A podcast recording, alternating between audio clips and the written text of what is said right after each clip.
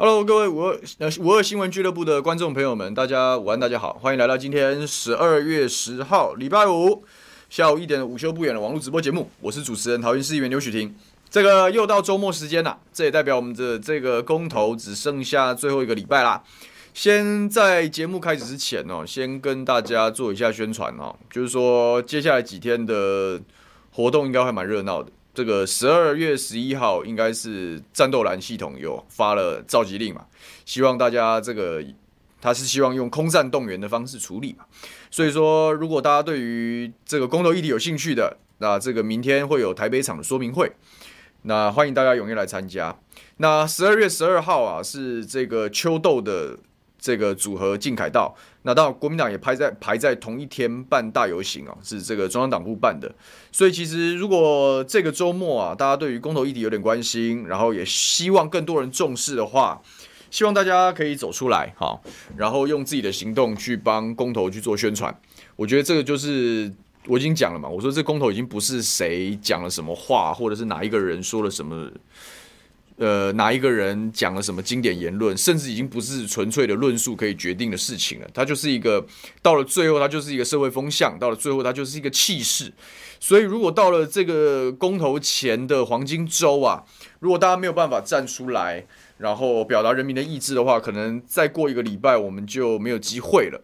所以，希望大家行动起来，拜托啊！这也是我一直在跟大家反复强调的。呃。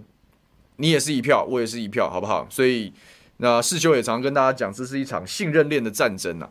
所以我们能做的是把我们身边的人全部催出来投票，好吗？啊，现在我个人是不太看好现在公投的选情哦。我凭良心跟大家报告，因为虽然最近这个 ET Today 的民意调查，它当然显示的是相对紧绷的战况嘛。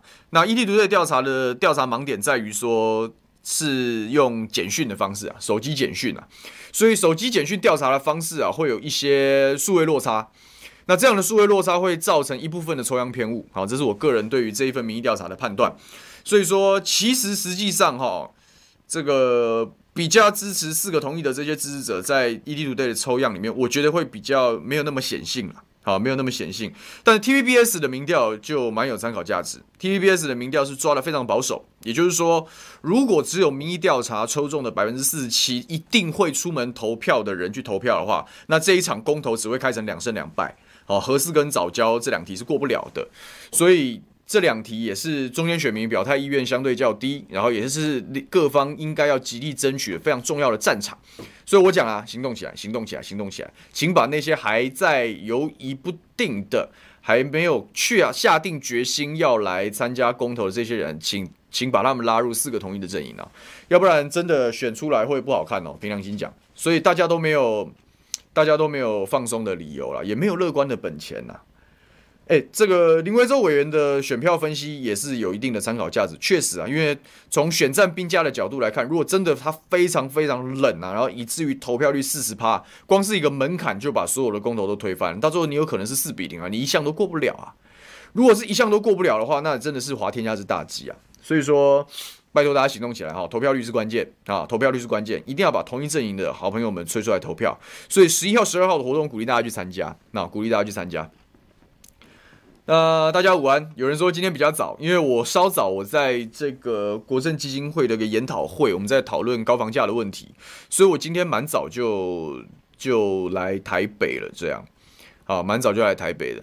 那前一前一个礼拜啊，我们都在桃园这个接待秋豆的行脚的团体，因为这个大概全台湾没有人比他们更弱势了。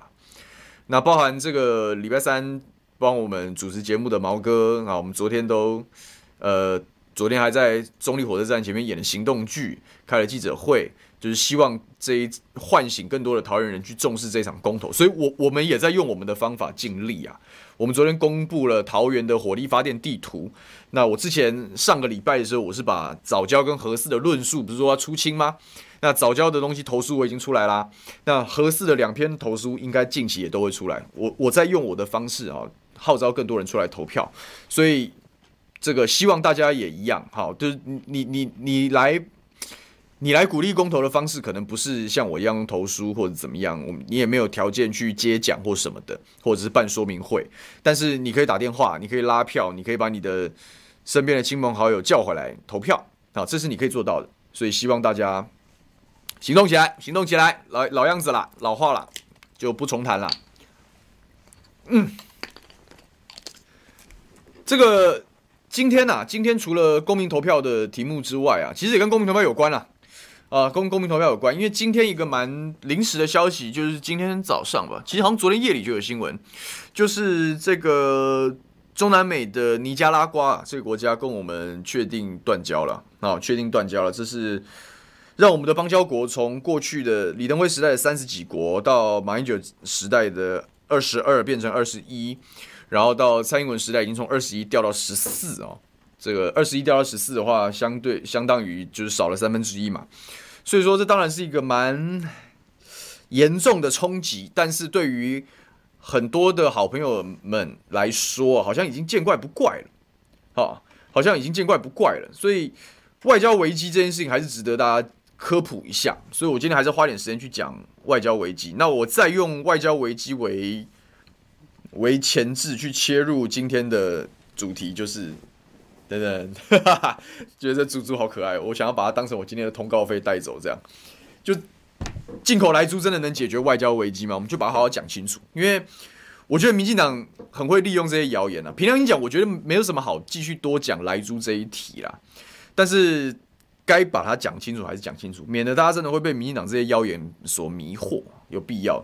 但我们现在讲这这一场外交危机好了，就是很多人都已经讲啊，就是。这个断不断交哪有什么关系啊？这个中华民国少一个邦交国又没有什么关系。然后更有很多所谓的台派还会因为这样而很高兴，就是说啊，这样等到中华民国确定灭亡之后，我真的听过这些谬论。他说等到中华民国邦交国归零啊，他就灭亡啦，因为没有国际承认了，所以台独就理所当然了，就可以建立所谓的台湾共和国。那台湾共和国的时候，我再用台湾的共和国的名义跟其他的国家建交，不就好了吗？这真的是很多就是所谓的台派青年还在迷信的一种奇怪的话术。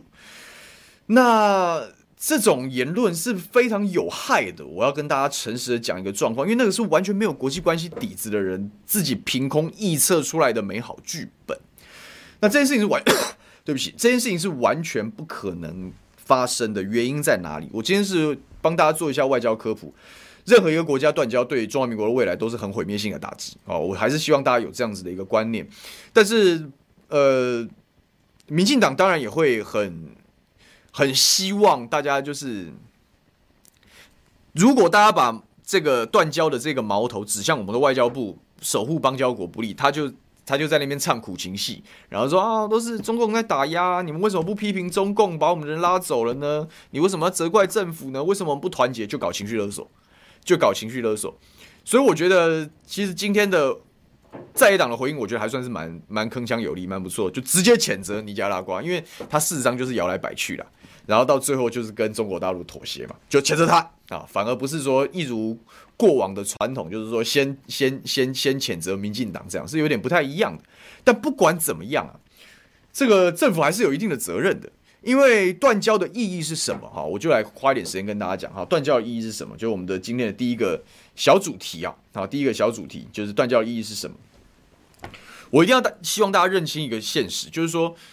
呃，现在大家在国际上承认的时候是没有没有没有没有所谓的承认台湾这件事情的，就是要承认就是承认中华民国，要不然你就是承认中华人民共和国啊。那两个两个政治实体啊，都互相声称拥有整个中国的主权啊，啊，但是实物上就是一个分治的状态。所以说，在外交承认上，毕竟就是你承认哪一边，然后这一边它要代表的就是整个中国啊，这个是。实际上，在外交的时候，大家的游戏规则啊，才是大家的游戏规则，而不是而不是在那边嘴巴上讲说一边是中国，一边是台湾，它就是这样。政治治理的分治的现状是这样，但是不代表国际上的国际法也好，国际的承认也好，按照这样的这样子的一套的规则去走。如果是这样的话，那那那那美国就会跟跟我们建立正式的关系，也跟北京维持正式的关系不就好了吗？但实物上就不是嘛，在真正最后的官方承认的这件事情上面，终究是两个只能挑一个嘛。所以说，我们的断交通常就代表了跟中共的建交，好，所以是一种政府承认的一种挑边表态的一种选择啊。那既然是游戏规则是这样啊，那么用中中共的话来讲啊，每一个跟中华民国断交的国家，跟中华人民共和国建交的国家，他他一定承认三件事。啊，承认三件事，或者是认可三件事。第一，世界上只有一个中国。啊，跟老共建交的游戏规则是讲得很清楚的：一，世界上只有一个中国；二，中华人民共和国啊，是这个中国的唯一合法政府。好，唯一合法政府就是正统。好，正统。三，台湾是中国领土不可分割的一部分，或者是另外一种说法，叫做台湾大陆同属一个中国。这一二三呐，在外交上面呢，在国际关系的专门的研究上面叫做三段论，叫三段论。正常我们去讨论国家之间的彼此承认跟建立正式的外交关系的时候，就是就承认啊，没有什么好特别讲的。但是就是因为现在啊，这个中华人民共和国跟中华民国形成分治的状态，所以到底在承认这个国家主权的时候，它是要有很多的条件的，是比较不一样、比较复杂的，所以有所谓的三段论。我再讲一次：一、三段论的意思；一、世界上只有一个中国；二、中华人民共和国是这个中国的唯一合法政府；三、这个中国包含台湾啊。简单来讲就是这样。所以说，每一个跟中华民国啊断交的国家，他跑去跟老共建交啊，跑去跟 PRC 啊中华人民共和国建交的同时啊，他就承认了这三件事：这世界上就只有一个中国，这个中国是 PRC。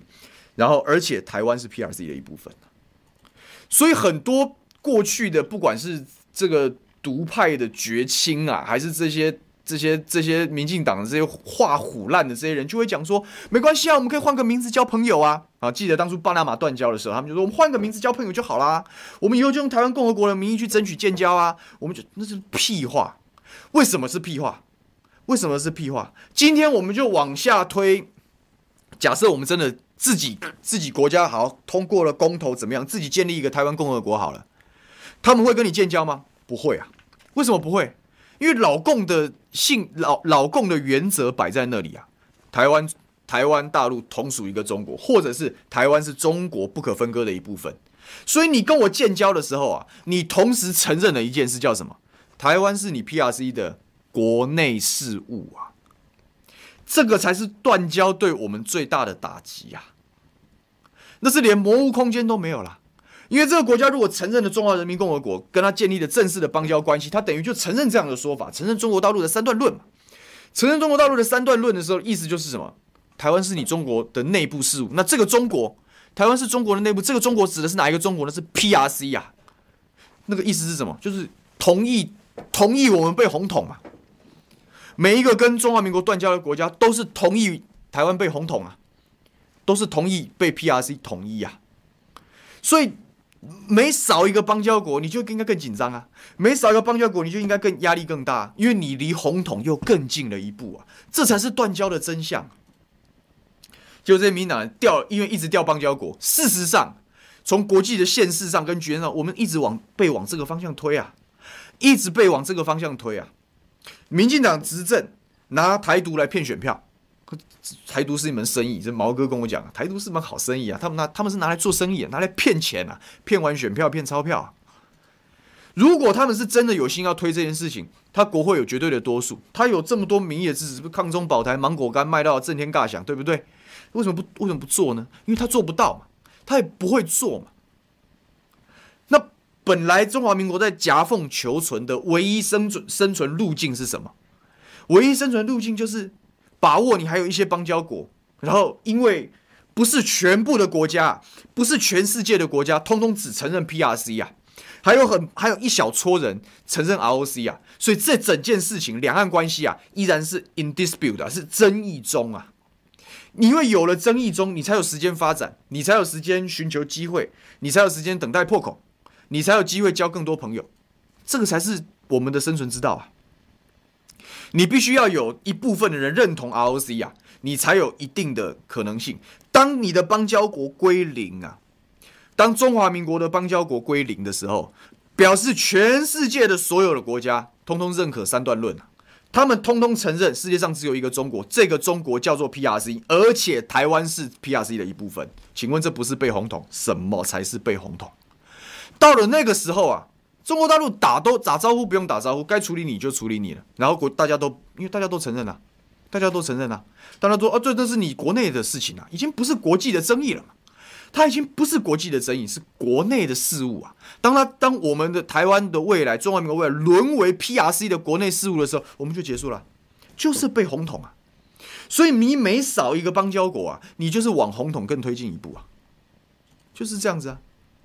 那民进党另外会讲什么呢？就确实是有有有一定的机会，这机会在哪里呢？叫老美嘛，因为在外交上啊，外交上的辞令的要求跟强度是有一定的规范。一般来讲，正式建交啊，然后谈，比如说你承不承认三段论，我们讲中文叫承认，英文叫 recognize 啊，recognize 就是百分之百接受，啊，百分之百接受，好，所以说 recognize 就是百分之百承认。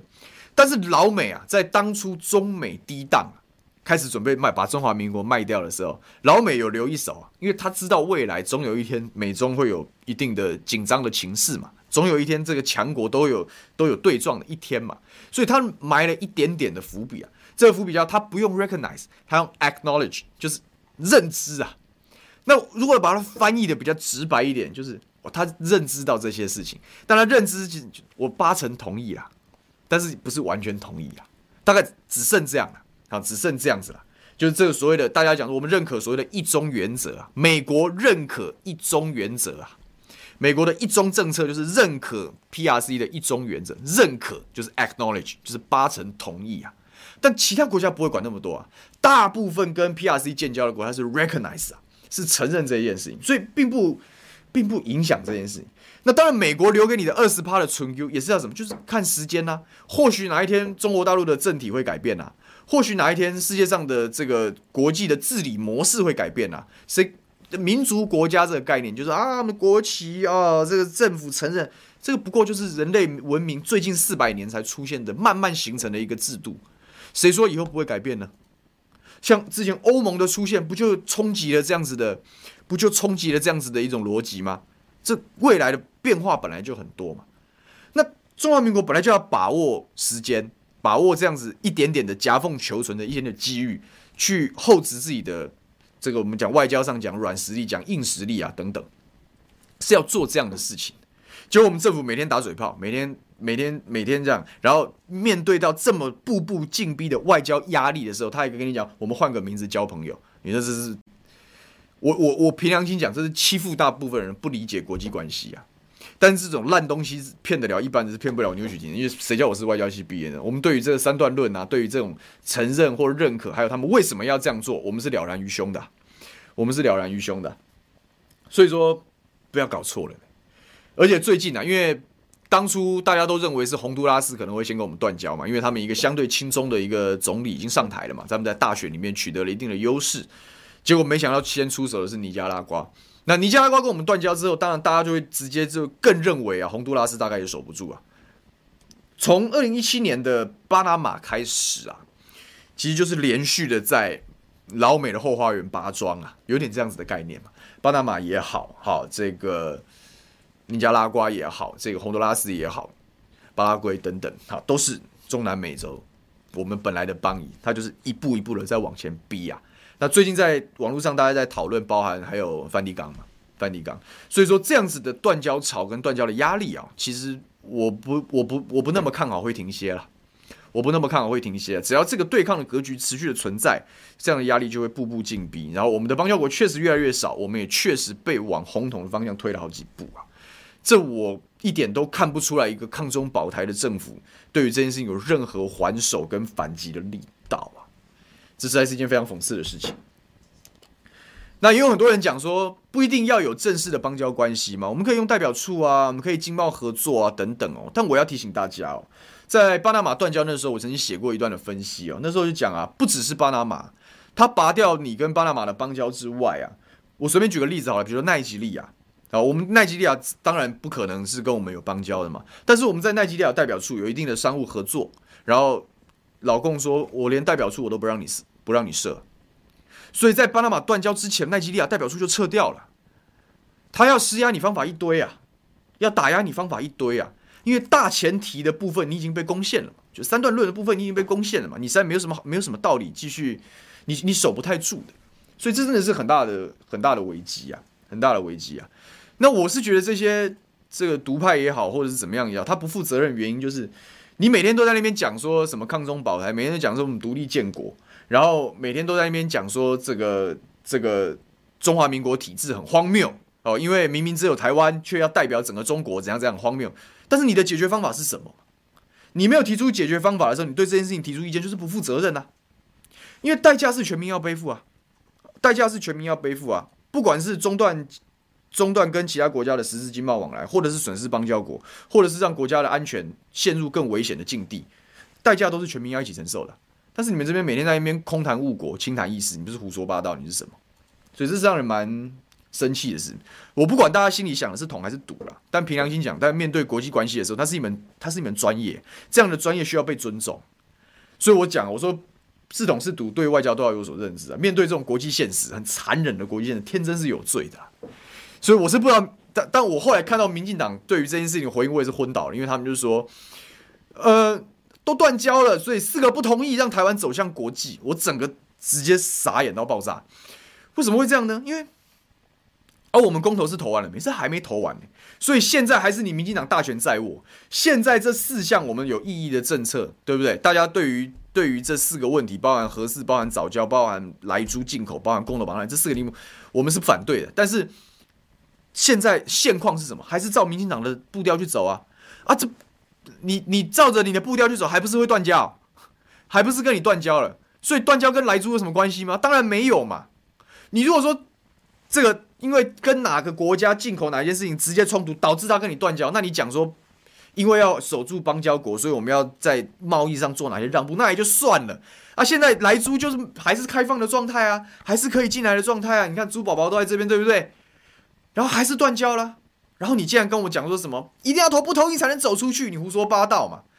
跟你走不走得出去，跟你同不同意一点关系都没有，这才是真相，好不好？好，这个先来看一下网友的留言。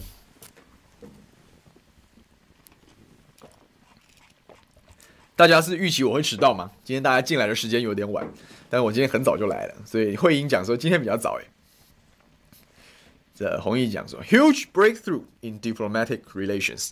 Relations，这个应该是 huge setback 吧，应该是倒退吧，呃，倒退吧。这个他只讲说一定会去拉票，正在一个一个沟通。这个可以沟通的朋友非常好，行动起来投票。张凯迪说：“赶快追票去，一起加油。”没错，没错。这个咖啡老太也说祝内力，没有关注到毛哥的活动，但想参加星期日的游行。我们毛哥。打算在中立参选议员，所以内力的这位咖啡老特一定要挺他，可以的话来当自工，那是最好的。小麦问说：“朱立伦在哪里呢？”最大在野党主席也是有动了，我觉得朱立伦主席也很努力了。你看，像十二号的十二号的游行，就是就是国民党党中央办的嘛，那他们在最后也是夜宿了嘛。朱立伦主席昨天也出席了新北的六千人说明会嘛，所以我我平常一讲，就是这个时候，就是就是大家各凭。各凭本事，然后用尽自己的方法去拉票就对了。大家到最后回头来检证这一场公投的成败，呃，都是回头看你这在这一段时间你的所作所为啊。好，到时候自有公论呐。然后大家该付代价也会付代价。好，请大家放心。好，这他只讲说，民进党是不是只要美国爸爸爱就好了，其他人都不要没关系。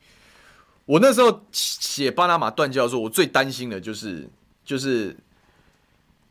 是地缘的角度，也就是说，中国大陆把你的邦交国专拔中南美洲啊，意思就是你厉害，你老美就来帮台湾留啊，帮中华民国留这些邦交国，你厉害你就来啊。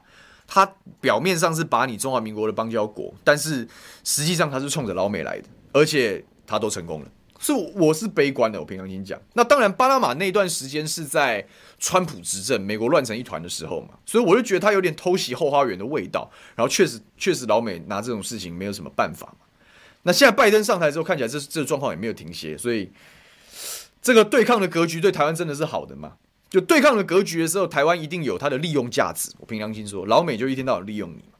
打一打台湾牌就是刺激你嘛，就是刺激你嘛。那老共打就是打邦交牌嘛，就但不管怎么样，你就是那个被推上火线煎熬的那个棋子啊，这真的是对台湾是好的吗？ET 说疫情再起会不会影响公投啊？塔利班是不是躺着胜利啊？昨天毛哥他们在中中立前面演的行动剧啊，我是没有去啦，是毛哥他们演的。就其中有一个人就演红酒中啊，红酒中的对白是这样的，就是啊，因为他们讲莱猪本铺，你们可以搜寻一下新闻啊，中立行动剧可以看到那个新闻，还蛮好玩的。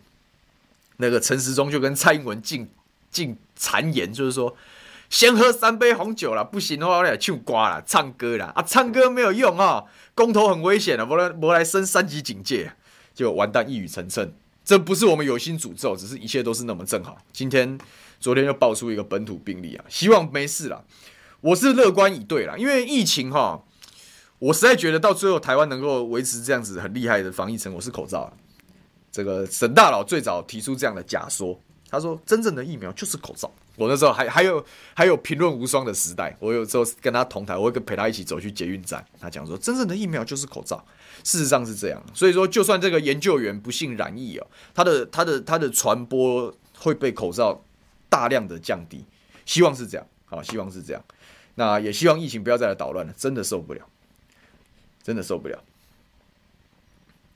这个四四五类卷讲说断光了，国际看台湾就都是承承认是中国的一部分，打台湾被中国国内事务，以后不敢吵了。没错，这就是我讲的。你不要以为断交只是讲邦交而已，这是三段论。你的跟中共的建交包含就是一定要承认台湾是中国的国内事务啊，那就完蛋了啊，对不对？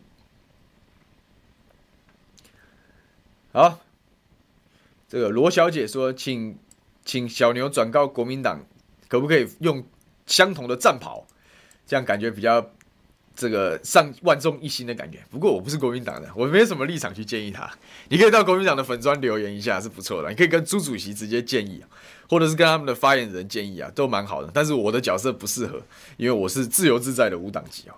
但是在四个公投这件事情，我们的立场是一致的。那我讲立场一致的时候，议题就可以合作啊，这是我自己在政坛的一个生存之道。呃，这个我们这个我看得到留言啊，而且我会回应啊，我会回应这样。这个大家午安啊！这个四四五雷卷说：“真的有胆打独立战争吗？”唉，希望不要，希望不要了。因为平常我就讲嘛，当国际局势走向冲突的时候，我们就是火线上，我们就是在火线上被煎熬的那个人。那我我常常这样嘴这些人，我说你们这些这些西中哎，对不对？然后讲打高端西中哎，你们这些死忠的绿营啊，死忠的独派啊。连核能都不敢用，你打个屁仗！以后遇到这种人就这样呛他，连核能都不敢用，打什么仗？你保什么台啊？对不对？这不觉得蛮好的吗？就是随便打，随便随便有用嘛，看他挑哪一边都可以嘛。难道不是这样子吗？每天说什么要战到一兵一卒啊，要巷战或什么的，都敢都敢讲，都敢嘴，然后核电厂都不敢用，核电厂不敢用，你敢用核弹吗？你敢用核武器吗？你你有的时候是俗辣，然后有的时候呢，你不是骗子，你是什么？你就表里不一嘛。啊，有的时候要好像又很勇敢，什么都敢，什么都什么风险都愿意背。啊，有的时候又啊不行啊，万一他什么呃这 S 断层是不是四万年没动的断层，他都要假设他哪一天动了，你就慢慢等吧。啊，叫万一这样哦，爆炸核灾。我怎么觉得台海爆发战争的风险远远高过于核灾发生的风险？你们怎么都不在意呀？连核能都不敢用，你打什么仗啊？唬烂嘛，这些人忍不住要骂人了。这样，唉，所以这民进党就是诈骗集团，真的。田木子说我很累，感觉要保重身体，因为我今天一早就起来了，就是我平常睡得稍微薄一点，但今天因为一早哈，秋豆的队伍哈从议会出发往。新北往台北走嘛，他们一路从屏东行脚北上很辛苦，所以我今天他们既然选在议会出发，我请他们吃吃早餐，然后让他们吃完早餐之后就拍拍照，然后祝福他们一起一路顺风这样子。因为这些一路用苦行的方式表达人民最卑微的意志啊，反莱猪护藻礁的这些人总是辛苦嘛。那我们作为这个民意代表，总要送送暖嘛，所以我今天很早就起来，我六点多就起来了，所以看起来可能比较累一点。这个我今天难得穿浅色西装，好像风评效果不错啊，我以后常穿一点好了。啊，我们小编提醒说，如果怀念评论无双啊，可以看看全民评评理，每周六晚上九点，拜托五二新闻俱乐部好朋友一定要锁定。这个秀玲姐算是我政坛上的贵人，因为她哦，这个一邀请我，还有凯翔啊，他们一这个组合一邀请我上评论无双啊，才上两次就希望我固定。那我在那边累积了非常多很好的功夫啊，所以我说他们是我在我在我政治上的贵人，所以评论无双是好节目。后来这蛮可惜的，没有继续下去是蛮可惜的。但是现在我们有全民评评理，所以大家一定要挺秀玲姐好吗？这个好。这干净核能说这个论点很棒。你说我讲说连核能都不敢用，打什么仗，对不对？对，就是这个就是这样子嘛，啊，就是这样子嘛。然后威廉·霍姆讲说，看是断层先动还是阿勇啊先动？我怎么看都是阿勇一直在动，断层都没有动，真的是哦。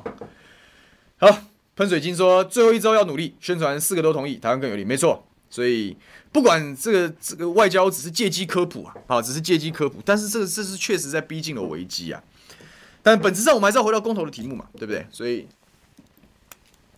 回到我们的第二个题目，这个我们把反来上个礼拜我们讲核四跟早教的论述嘛，那今天我们把反来猪跟公投绑大选论述做一次的整理跟出清啊，啊，做一次整理跟出清。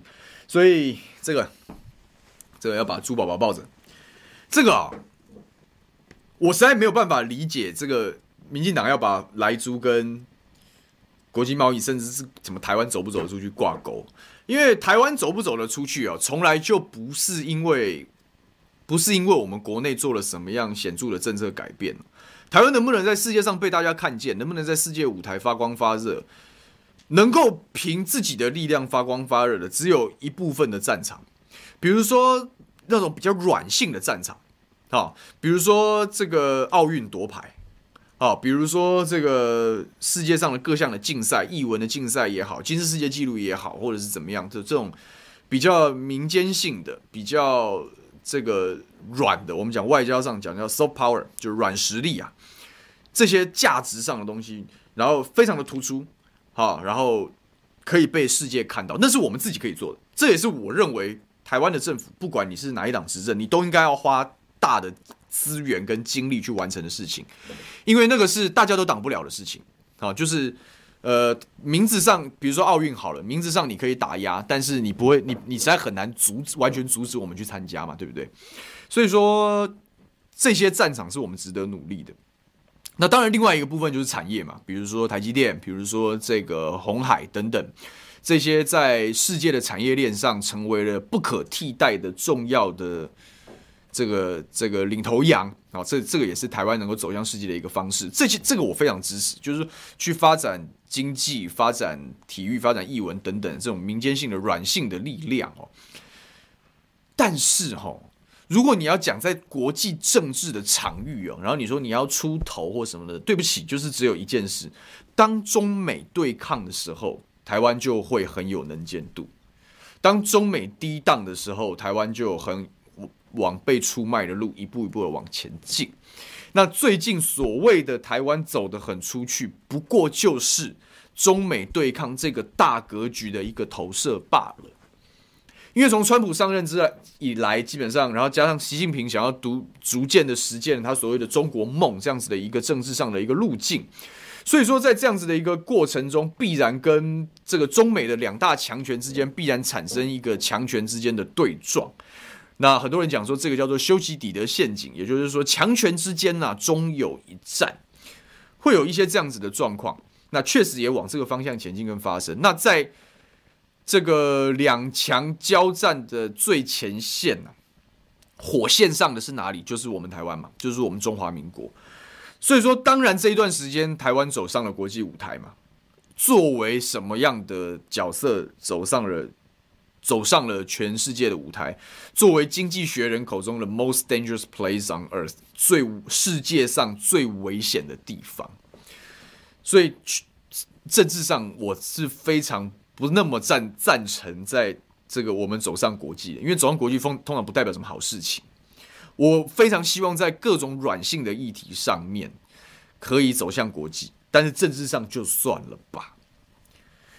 那民进党政府当然希望，反正就一条道走到黑嘛，啊，这个押宝就押到底哦，所以被迫要买单老美的所有的要求也好，政策也好，希望也好，这是一件非常糟糕的事情，这是一个非常对于国家的利益、对于人民的利益是大非常大伤害的事情。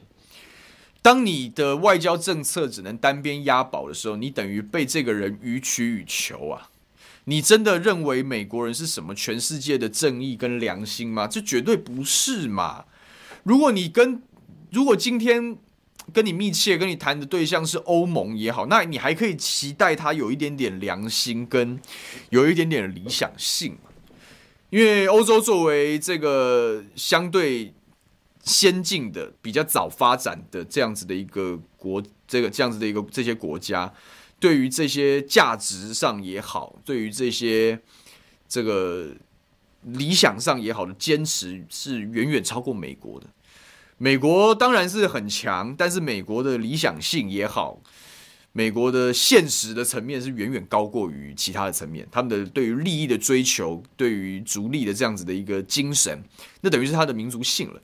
所以说，你认定美国是世界秩序的，就是他会好好的贯彻所谓的世界秩序，或者是呃成为什么很值得依靠的对象？我觉得这想法是不务实的，因为他们这样做的背后一定有他们的利益啦。我讲白了就是这样，他们没有没有什么理想性可言的，所以当然他会一边打着台湾牌，然后把你捧得高高的。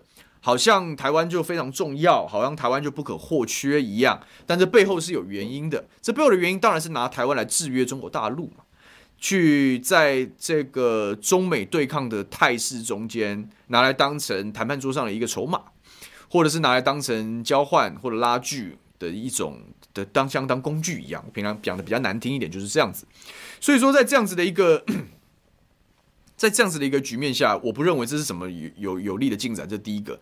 那老美更可恶的地方在于，就是说我除了要在政治上利用你之外啊，然后我还要吃定你，因为你非我不可啊，所以我还要额外要求你做一些别的让步。那这个最大的让步体现在哪里呢？就是来猪嘛，就是来猪。我已经在之前的节目我已经跟大家讲过了，并不是美国所有的养猪养牛产业都会使用来剂啊。为什么他们逐渐不使用来剂了呢？因为国际上来剂就是个有争议的药品嘛，它就是个有争议的添加物嘛，它在健康上并不能被证明是完全安全嘛。所以说，既然是这样，所以世界上有一半的国家，甚至一大半的国家对于这件事情存疑的，以至于说你有这些添加物的这样的食品，常常是相对劣一等的。我讲就是比较劣等的这样子的食品。那当然就销路就不好，所以销路不好。那我讲老美是很现实的，就是我就逐利嘛。那当这个东西卖不出去的，我不要卖就好了。他自己也会调整嘛。美国的国内产业自己也会调整。所以说现在美国前几大养猪产业不用来记的，不用来记，不用来记反而好卖啊。可是我不知道蔡英文是什么时候答应美国，我也不知道他答应的是哪一任的美国总统。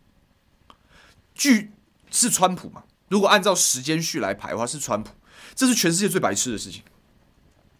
因为川普那时候是要卸任的，是在大选中，而且民调一路落后。世界上有哪一个国家在谈外交的时候会跟一个政陷入政权保卫战的的人谈外交？我答应你，万一这当选不是你啊，那我答应的算算数还不算数啊？你以为拜登不会开新的条件啊？就完全命中啊！答应了川普，为什么那时候答应川普？为什么要进莱猪？我讲莱猪是次一等的，是。相对落后的地方，那是川普的票仓啊，是川普的农业州啊，是川普的农业州啊，他就是要让川普讲，你看啊，因为我执政了，哎，我处理了蔡英文呢，哦，他我们可以把我们的莱猪卖不出去到其他地方，我们可以卖到台湾呢，你台湾等于像垃圾场一样，让他把劣等猪肉往你这里倒，那不是混蛋，什么才是混蛋呢？我们很多网友都讲莱猪不是美猪，对啊，所以民进党在那边讲说什么反美猪共的，就是说谎啊。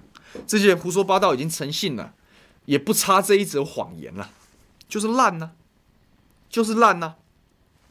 所以说，实在没有什么道理做这样的。然后我讲老美就是，我除了政治上打台湾牌之外，我还要你吃我的劣质农产品，就是这样嘛。其实莱猪进口就是这么一提而已啊，就是一个劣质农产品，硬是要往你往你家倒的一个概念呐、啊，就是往你家倒的概念呐、啊。那我讲很多人，民进党讲拿莱牛跟莱猪比啊，台湾是养牛的多还是养猪的多？当然是养猪的多啊，我们是养猪大国，我们是养猪大国，所以对于产业的冲击哪个比较大？哎，劣质代表什么？劣质代表生产成本低廉啊，劣质代表价格便宜啊，价格便宜、生产低廉的猪肉，现在要因为民进党的这些王八蛋的话术一直洗白啊，洗白之后长驱直入啊，猪农死光光啊，一定死光光，因为你怎么跟人家竞争呢、你怎么跟人家竞争？就是这样啊。那当然，民进党会用一些小恩小惠，现在收买一些养猪产业，然后讲哦，可以可以可以个屁呀、啊！以前台湾国产鸡七成啊，现在剩几成？剩不到两成五啊？为什么？开放啊！以前我们台湾人吃台湾米啊，现在呢？现在呢？不是这样嘛？就它进来必然会对国内的产业造成冲击。那养猪产业是一级产业，我们讲一二三级产业，农林渔牧是一级产业，一级产业是最脆弱的，最脆弱的产业要放在贸易协定的最后面才谈判嘛。结果你现在到底在谈什么？不知道哦。如果莱猪的进口啊，如果莱猪的进口是台美 FTA 的最后一条、最后一里路啊，那搞不好大家今天对于莱猪的。开放，我们还会想更多的配套或怎么样，还比较有机会得到大家认。你不是、你现在连要谈什么都不知道，然后你就说，如果我们不开放，我们就走不出去了。你讲屁话！你怎么，你这政府怎么那么废啊？一定要吃劣等农产品才能开放，是不是？你怎么那么废啊？为什么以前不用那么废啊？然后他们会讲啊，CPTPP 都开放莱猪啊，他们也跟你讲的是澳洲跟纽西兰没开放莱牛啊。澳洲跟纽西兰开放莱猪有没有关系？他们觉得没差。因为他们国内没人养猪啊，他们国内食用猪肉的比例非常低呀，可是他们吃牛肉很多啊，所以就算他们加入了 CPTPP 的谈判行列，来牛他们不开放哎，你说未来有没有可能开放？我跟你讲有可能，因为 CPTPP 是要求什么东西几乎都要开放，可是那个是什么？那个是谈到最后的最后啊，该对等交换的。该谈到其他的好处，该让你讨论配套措施，通通谈好之后，那最后一最后一关他才会放行啊！离那最后一关还有十几年，我跟你保证啊，那个一群人一起谈判贸易谈判哦，谈不出个鸟子来啊！为什么呢？这就是我今天要讲的论述的一个主轴，就是谈判这件事情啊，谈判代表啊，外交官呐，出去跟人家谈那是一回事啊，可是一个国际的协定，一个贸易的条约。好，一个这样子的的一个游戏规则，要能够完全确定拍板定案啊，除了国家的代表在外面谈好之外，国内要有批准的程序哦，要批准哦。服贸协定是怎么谈崩的？批准程序没过，我们的代表跟老公的代表已经谈好了，谈的差不多了啊，大概一二三，然后慢慢怎样怎样弄。哦，然后先投资，然后再服贸、再货贸等等往下谈，但是中间要怎么？要送国会啊？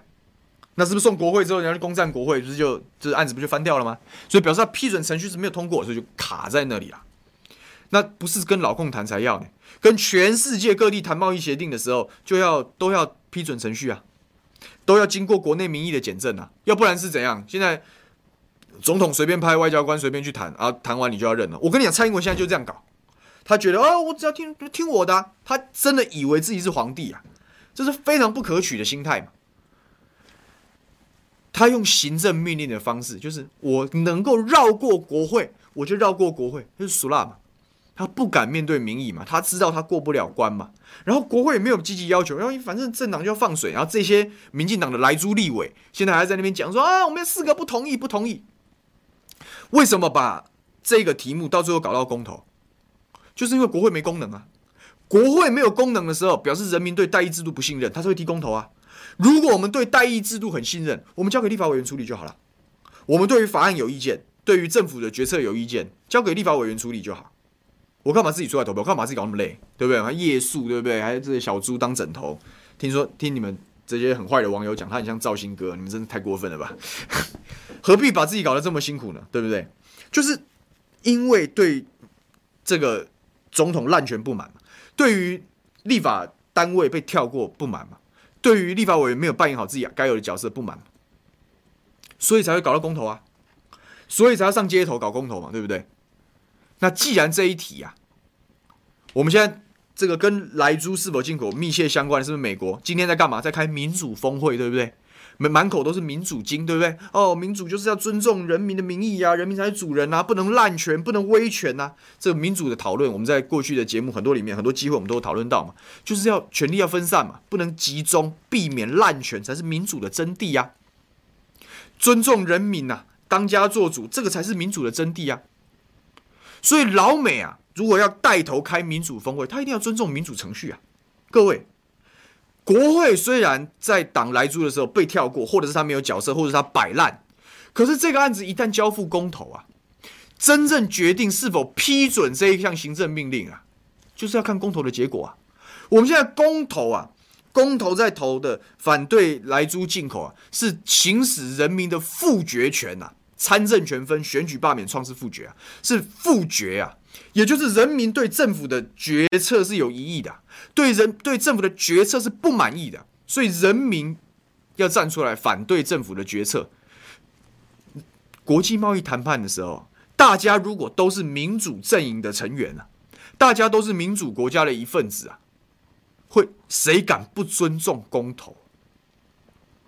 当这个案子被人民通过了国内所允许的联署的法条，然后正式成案之后，现在才是莱猪的批准程序。所以之前李纯他们在那边讲说什么，我们会变成背信忘义国家？我跟你讲，不会，因为民主国家跟民主国家之间谈判的时候，你本来就有批准的这个关卡要过。很多时候批准是失败的，贸易谈连美国自己出去跟人家谈的都会被美国国会被翻掉了，你觉得他们会会意外吗？当然这件事情让外交官不好做事嘛，因为你到底授权到哪里呢？我谈出来到底算不算数？然后你谈出去来又算不算数呢？当然会有这个问题，它是本来就外交官的功课啊。可是啊，可是啊，你本来就本来是要走完整个协定的谈判。签协定，回国批准，把它全部走完，这一件事情才结束啊！结束之后才要开始履约啊！履约之后不照规定来，才叫背信忘义啊！各位，不是说你批准不批准就是背信忘义耶，哪有这么大的情绪勒索啊？那以后那还要批，那以后还要国会审查干嘛？只要贸易协定送下，你不准说不，不准说不行哦，你不准提配套哦。你不准反对啊，因为你反对，我们就背信忘义喽。你李纯老师的意思是这样吗？不要帮政府洗地洗成这样，欸，很恶心呢，欸，没有必要啦。既然已经提了公投，公投是复决权呐，公投就是莱猪的批准程序啊，没有背信忘义的问题啊，这是正常民主国家的游戏规则啊。你开民主峰会的人会不认可民主国家的游戏规则吗？就这样，如果那些塔绿班用那种似是而非，说什么这会影响国际贸易的观念，你就拿这一套说法去打脸啊？干嘛？国际贸易协定不用批准啊？人民现在就在行使批准的权利啊！在批准完之前，这根本还没谈完，好不好？一个协定要谈完，本来就是连批准的程序都走完，才叫做正式的协定，才有正式的拘束力跟效力啊！你民进党前面既既没有把这个纳成正式 FTA 谈判的一部分。你拿一个不知道到底在换什么的东西，强迫大家买单，买单莱猪就已经很烂了。现在连人民要提这，你国会摆烂就已经更烂了。像现在你人民站出来那么连辛苦的联署，那么辛苦的拉票，在行使复决的批准批准程序的时候，你还要情绪勒索，你就是烂上加烂，再加烂，真的恶心呐！这政府真的非常恶心呐！啊，我们干净核能给我们一个非常好的例子。对，我就一直讲，因为我最近都没有时间找具体的例子。美韩自由贸易协定 FTA 在共和党执政下签署啊，两边的外交官达成共识签好了，但继任的民主党政府对于车辆和牛肉的条款不满意，要求重新谈判，二零一零再签署，就是这样啊。请问美国是背信忘义的国家吗？不纯然哦。韩国是背信忘义的国家吗？不纯然哦。因为国内这一关没过嘛，国内这关没过就不算数嘛。过国内这关本来就是民主国家的共识啊，所以我们只是在游戏规则里面争取我们的权益有何错之有？不要拿这种话术来骗人。我一样啊，你民党这种下三滥的这些政客，你骗得了一般人啊？你骗不了念国际关系出来的人啊！这反民主反到极点，这真的是勒索要爆炸，超恶心的。所以这个消底消底吧，不，不要吃了，真的是啊，真的想到就很生气。哎，这个莱猪真的进口之后，倒霉的是谁啊？倒霉是买买菜的妈妈啊，倒霉的是外食的年轻人啊。因为莱猪不会跟你不会在上面写我是莱猪，你不要买，不会嘛？就是它就是藏着，藏在你的贡丸里面，藏在你的肉松里面，藏在你的泡面里面，然后就吃下去啊，分不出来啊。然后我也觉得，哎，各位各位，来煽动大家造反作乱一下好了。各位如果不知道现在能做些什么的话，就去制造一些压力啊。现在民进党人在蔡英文总统的穿云箭这样，每个人都给我换上四个不同意的混蛋头贴啊！你就在下面留言了，四个不同意就是莱猪议员，四个不同意就是莱猪立委啊，标签贴上去啊！我跟你讲，国民党真的打仗弱就弱在说你没有逼嘛，你没有采取攻势嘛。要是我一定全面采取攻势啊，他们敢讲四个不同意，你就要有人对我为什么讲那时候接讲要踢馆，因为我就等他讲莱猪这一题，你就往他身上扣标签嘛，看他以后要不要选嘛，就是这样子啊，越打就越有嘛，怕什么？今天如果是民党在野，他保证是遍地烽火啊。今天如果是国民党执政要开放莱猪，保证遍地都是看板啊！所有国民党的从政公职，只要表态支持人，全部都会被贴标签是莱猪议员或莱猪立委，给你保证。因为莱牛那时候他们就是这样干的，难道不是吗？啊，人家可以给你贴标签，你为什么不能给他给他贴标签？因为本来他们就在干的就是这种下三滥的事情啊！四个不同意就是挺莱猪啊，四个不同意就挺莱猪哦。管你是议员你就莱猪议员啊，你是立委就莱猪立委，你压迫他嘛，压迫他才会怕。他怕，他才他怕的时候，他才不会大声啊！他不会大声的时候，民进党才没办法凝聚啊！胜负手在这里啊！所以欢迎大家去踢馆啊，跟煽动大家造反作乱。所以，我讲啊，这老美既然要带领民主风味，他就一定会接受公投的结果，因为公投只是批准这一项，你蔡英文蔡英文随便答应别人的。答应别人的乱答应别人的一种愚蠢的一个一个条约的一个否决而已嘛。那李纯老师讲的，谁变成很没面子，谁变得很不讲信用的，就蔡英文了。谁叫你要答应别人啊？你问过国内意见没？你没有嘛？你自以为是嘛？那我觉得让这种在这种当口，让我们的总统丢一丢脸有什么关系啊？免得他觉得他就是皇帝呢。我真的觉得他把自己当成皇帝啊。啊，因为我说了算啊，反正我手上又是金山银山，又是千军万马，还有丙书等等这些，这个连女人疯起来，连自己女人都打的这种这种败类，对不对？他什么都不怕，他觉得他他啊为所欲为啊！我们为什么不打脸这些鱼肉乡民的政客啊？我们就是被鱼肉的对象啊！是是你要吃这个，也不是蔡英文要吃呢，所以该打就打，别客气啊！哎，所以就是这样啊。人帅正好说牛牛澳是养牛大户，对，所以人家来牛没开开来猪，人大家都开自己没差的嘛。某一些层面来讲，台湾当初开来牛，也就是因为相对来说没差嘛，就是这样啊。所以看嘛，台人健讲世纪大笑话，陈水扁没贪腐，蔡英文有博士论文，民进党没养王军，Hello，很坏。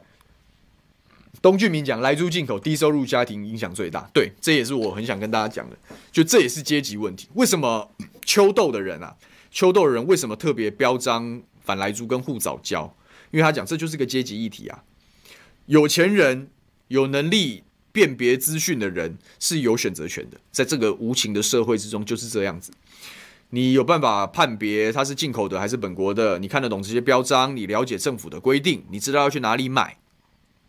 你可能买的，你你可能那种有做过分流的，确定是一定品质的，那是高价位的，这是有可能的发，有接下来可能会发生的事情。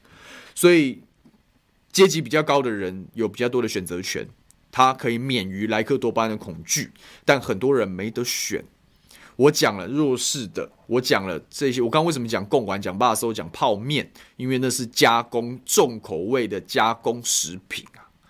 那种重口味的加工食品又便宜，那是谁会吃啊？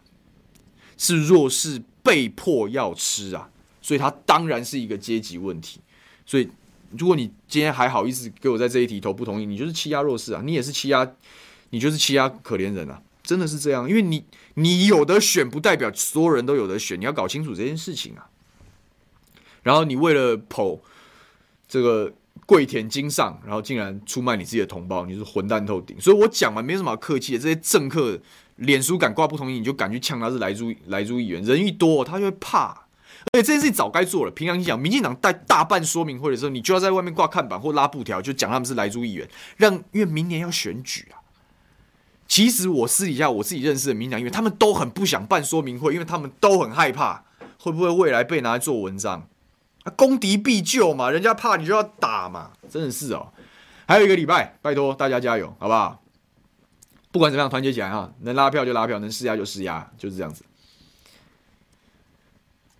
对啊，所以看看还有什么没自由的民主。还有讲弘毅老师说，还有八百一十七万人实名簿，我不觉得还有这么多，我觉得流失非常多。但是他们会不会有没有足够的热情在公投出来打脸当初的自己还不一定，所以要靠大家努力啊，要靠大家努力。好，看看这个，但我讲说，连红色的早教都被说成是中共同路人，哎，就是这样子啊。反正他们不爽人，就是说你是中共同路人。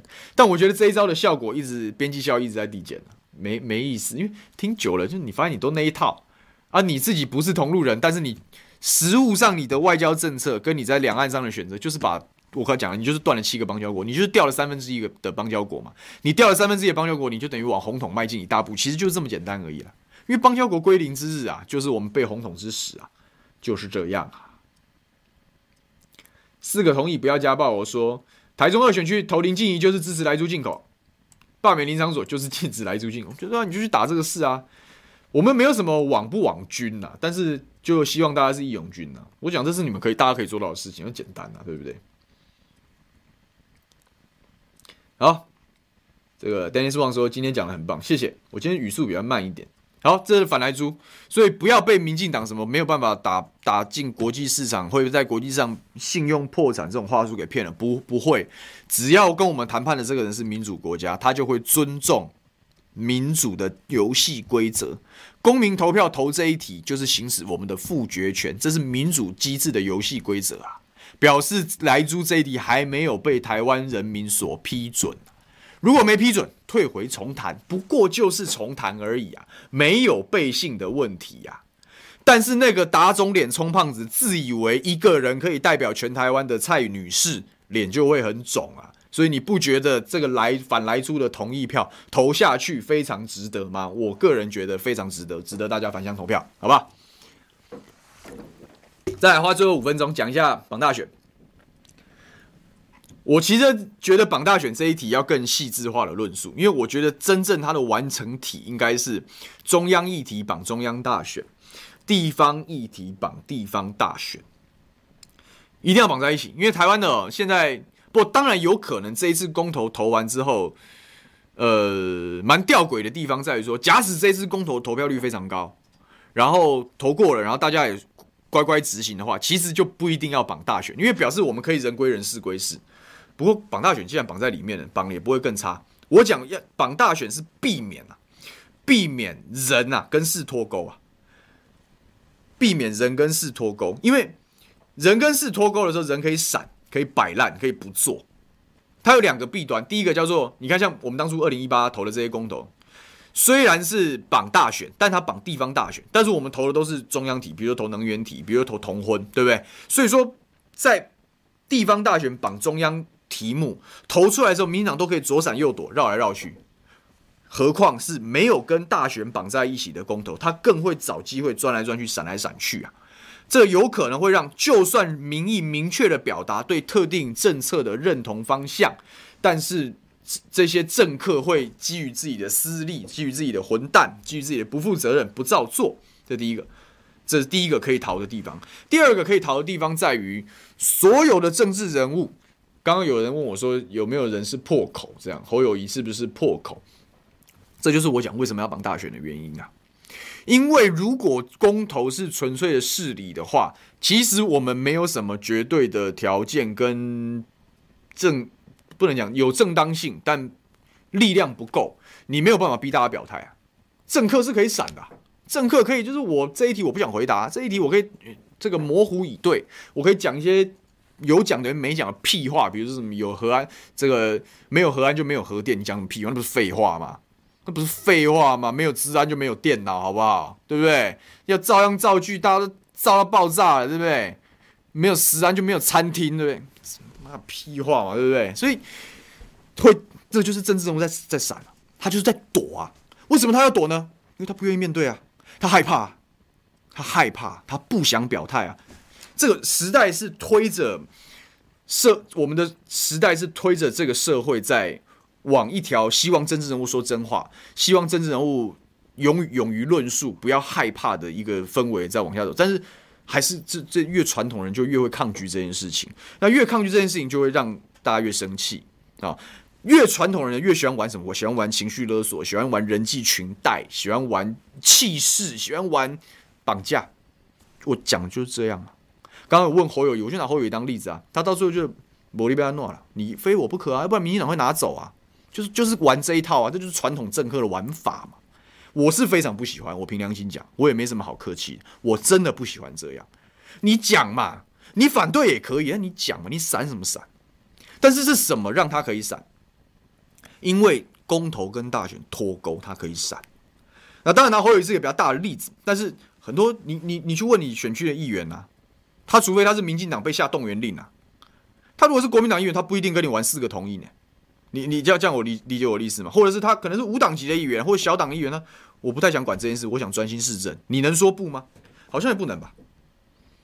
因为这个公投跟这些政客的生的的的的生涯规划跟未来发展是脱钩的嘛？脱钩，你是不是他就可以闪，他就可以他就可以绕，他就可以躲，他可以藏？那各位喜欢这样吗？你喜欢我们的政治是这样吗？你希望我们的政治是大家都勇于面对你真真实心中的想法，然后勇敢的跟大家沟通，然后接受很多人会反对你，接受很多人会讨厌你的事实，还是你希望我们的政政政客，希望我们的政治人物是长袖善舞啊，这也好，那里也好，然后讲出一堆不知所云的废话？你希望哪一种？我相信我们节目的好朋友都是希望是前者嘛。那这就是大家要支持公投榜大选的理由。为什么？因为如果中央。中央的公投绑中央大选，地方公投绑地方大选。公投的题目就是候选人的强强制政见，不是吗？因为我又要选人，又要选事啊，所以那候选每一个候选人是不是都要对每一件事情表态？对不对？那每一个事情嘛，那是不是形成政见？那最后投出来的结果，假使啊，比如我们支持核四公投，假使核四是一个新北市的公投，这支持核四人多数，市长也支持，所以市长也过，核四也过，他就会做嘛，他就会做嘛。我只是举例啊，我只是举例啊，对不对？那如果说啊，一一个支持，另外一个相对就会反对嘛。啊，如果反对的过，反对的当选了，反对的公投也会跟着过嘛，对不对？它是一起嘛，选举就会联动嘛。那联动之后就不做，他就他就很一贯，他不会变成说哦哦，因为前面是民党做啊，对啊，不满意所以投，然后他又跟他当初不一样，然后他又逃避，就不会有这样不效率的状况。把人跟事绑在一起啊，让所有人都要表态啊。所有的候选人在这场大选里面都要对公投表态啊，因为我们要一起投票啊。而且我讲为什么我讲中央的绑中央，地方的绑地方，原因就是这样，因为你地方的绑中央的会脱钩嘛，就到底算不算我的呢？对不对？所以还是有空间可以绕，可以躲嘛。但是我觉得绑大选总体来讲它是有必要的，就是如果各位不希望我们的政客不愿意面对议题，不愿意面对。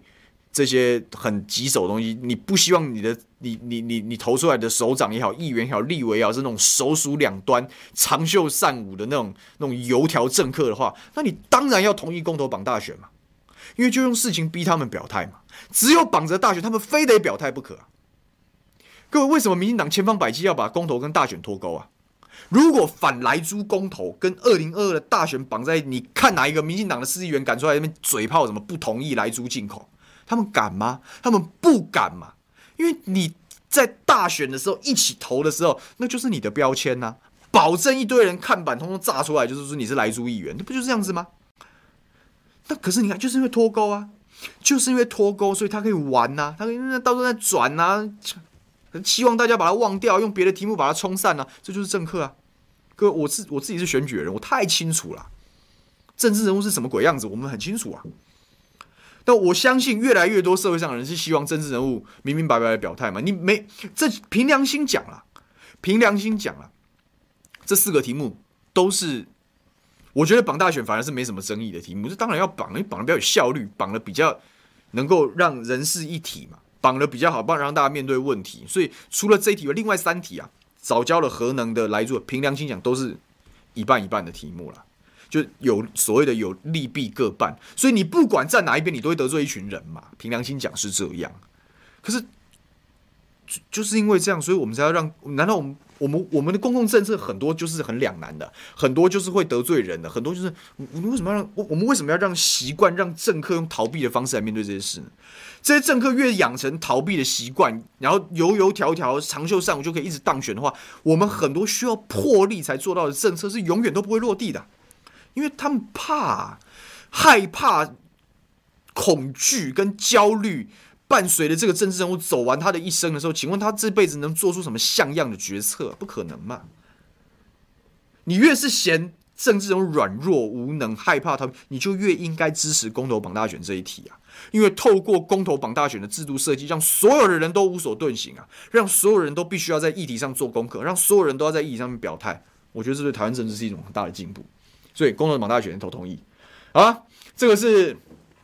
这个是我讲的，这个今天就借这样的事情，除了做一下外交科普之外，借一下这样的事情，把这个最后两题啊，就是反莱猪跟公投绑大选的论述出清出清啊，希望大家可以看看大家怎么引用吧，怎么去怎么去怎么去取用吧啊。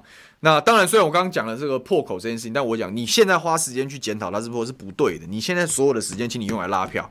你如果拉不到票，那你要在对方阵营制造压力。所以你就去讲那件事莱猪议员啊，对不对？不是蛮好的吗？因为本来就是啊，如果不是的话，你讲个道理啊，你为什么要投不同意啊？不就是这样吗？你爱在那边嘴不同意，你就要背啊，你就要背代价，就要付代价，对不对？所以拜托大家行动起来，好吧？这个玉麒麟说一二一八四个同意，为后代尽力，拜托大家一定要投票，没错，不只要投票，还要拉票，好吗？然后。这个 Sandy Lee 讲，美国财政部长不是讲了吗？美国要采保守主义，维护经济利益，为什么要签协议呢？我后来知道，我我之前一直觉得很奇怪，明明莱猪这一题跟 T 法比较有关，不是跟 CPTPP 有关呢？他为什么要讲 CPTPP？你知道吗？因为他如果讲 T 法会自被自己打脸，因为拜登上台之后啊，他就说这个任期没有打算要签什么贸易协定，他是有讲过这句话。我后来不翻哪一。篇报道的时候，我才看到这件事情。他为什么不签？因为川普这几年乱搞，已经把很多关系弄僵了，很多东西谈不出结果。然后美国里面也有很大一股声音是要回到孤立主义的这样子的一种一种氛围里面，所以确实是不好谈呐。所以他讲了没有要谈呐，所以没有要谈的意思是你就算是谈 TIFA，意思是空谈而已啊。那为什么要为了空谈开放来租？他会被在舆论战，他会被整个歼灭。所以他还说跟 CPTPP 有关，其实根本就没关，好不好？这他就是骗大家不懂，拿出一大堆专业术语想骗人啊，可怜啊！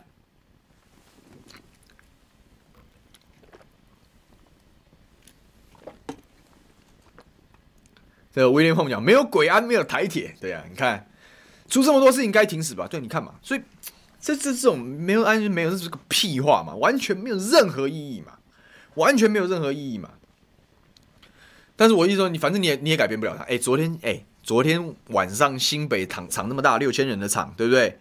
这个朱立伦他们也都到啦，党的地级干部也都到啦。这个新北的议长呢，哎，府会关系很重要。议长蒋根煌在中常会也都讲重话，他不来，那他不来就不要来嘛，没差嘛。我跟你讲，他也是一票，你也是一票嘛，别管他要不要来啊，别管啦，就是拉票啦，打仗啦，好不好？对不对？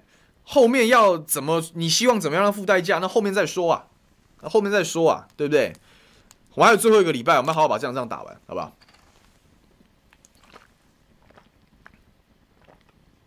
所以他只讲说，迟早都要面对这些议题的，没错。所以我讲，不要让政客再有逃避的空间，所以是要支持公投榜大选的。这个有人讲说，侯友宜的民调很高，所以他要继续这样，或者他当然敢这样。我我其实是反过来想，要是我的民调很高的话，我会毫不犹豫的在这四个题目把我的想法讲清楚，因为我有的我我没有永远一百分的啦。你你总有一天要进深水区，但是我会借这样子的声势去做一些有魄力的事情嘛。侯友宜敢处理能源、敢处理核四的时候，我保证第一个支持他选总统，因为有那个够小嘛。我凭良心讲就是这样。邻避设施很难处理啊，凭良心说了，但是你就是有魄力啊。那你也不能处理，他也不能处理，那你那你为什么是未来的领导人呢？为什么要是你呢？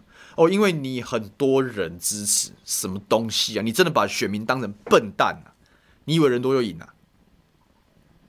就是人多赢了又怎么样呢？你拿到那位置又怎么样呢？你不是和稀泥吗？那我们就 AI 机器人就好了，以后按一按就好了，对不对？要你们干什么呢？要人干什么呢？要不就是要你的胆识嘛，要你的魄力嘛。那没有人当什么领袖啊？真的是。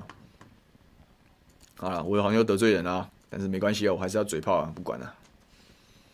因为就是看法就是要讲嘛。唉，这个 Orange 讲说，不知道政客要到哪一层地狱去拔舌头。对啊，我们在投公投榜大选同意的时候，就是希望政治人物面对自己的面对这些议题啊，好好诚实的交代自己的说法，避免之后未来会下拔舌地狱啊。所以也是做功德了，好不好？公投榜大选记得要投一下。这个。他是讲说，有些人讲说公投分开之后才能就事论事，这是分开的一个好处啦。但是，就就算就事论事讨论出来一个结果，你也是会因为人的不执行而让这个事情没有办法被贯彻，这就是问题。我觉得政治的本质是人，不是法理啊，本质还是人，所以这些东西一定要跟人挂钩啊，它才会有动力，它才会有真正的改变。干净核能在喊话说，请大家喊打三通电话，拜托满十八岁亲朋好友一二一八出门公投投同意票，请他们打三通电话，拜托亲朋好友一二一八出门投同意票，五百万张同意票缺你一票不可，没错，就是这样，就是这样，就是这样，没错，大家都要动起来。所以干净核能你讲公投先过，打脸政客，没错，对，虽然我们讲后面那那是我们讲客观上分析公投榜大选这一题，但是现在就是这样吹出来，用力投就对了。用力投就对了，对啊，他是讲有高知名度跟高知度的政治人物才更要更要应该勇敢表态，对，就是这样子啊，就就是这样子啊，哎，九蛇不忘讲没有魄力就跟之前的马英九一样啊，完蛋了，我们又得罪人了，但是没办法，这个卡菲拉特讲说黄世修的宣传包有没有缺志工？有哦，有哦，缺哦，永远都缺哦，请你主动去报名，一定有缺，一定有缺。好了，今天时间差不多了，小超时了一下，我要再赶下一个行程了。那下个礼拜就是公投的前一天呐。那相信呢，因为四休下礼拜有大动作嘛，对不对？所以说，相信这个礼拜应该还是有下个礼拜还是有非常多的话题可以可以来嘴炮啊。那我也会持续的来锁定。那还是一样，再提醒大家，这个公投就靠大家了，好不好？十一号、十二号都有活动，如果可以的话，欢迎大家站出来啊！欢迎大家站出来，你也可以到你自己家乡的说明会去捧捧场，我觉得这也是蛮棒的事情。但不管怎么样，还是祝福大家有一个美好的周末。那么我们下个礼拜的午休不演了，准时再见。希望四大公投四个同意，台湾更美丽啊！大家拜托行动起来，我们一起为共同努力。下礼拜见了，拜拜。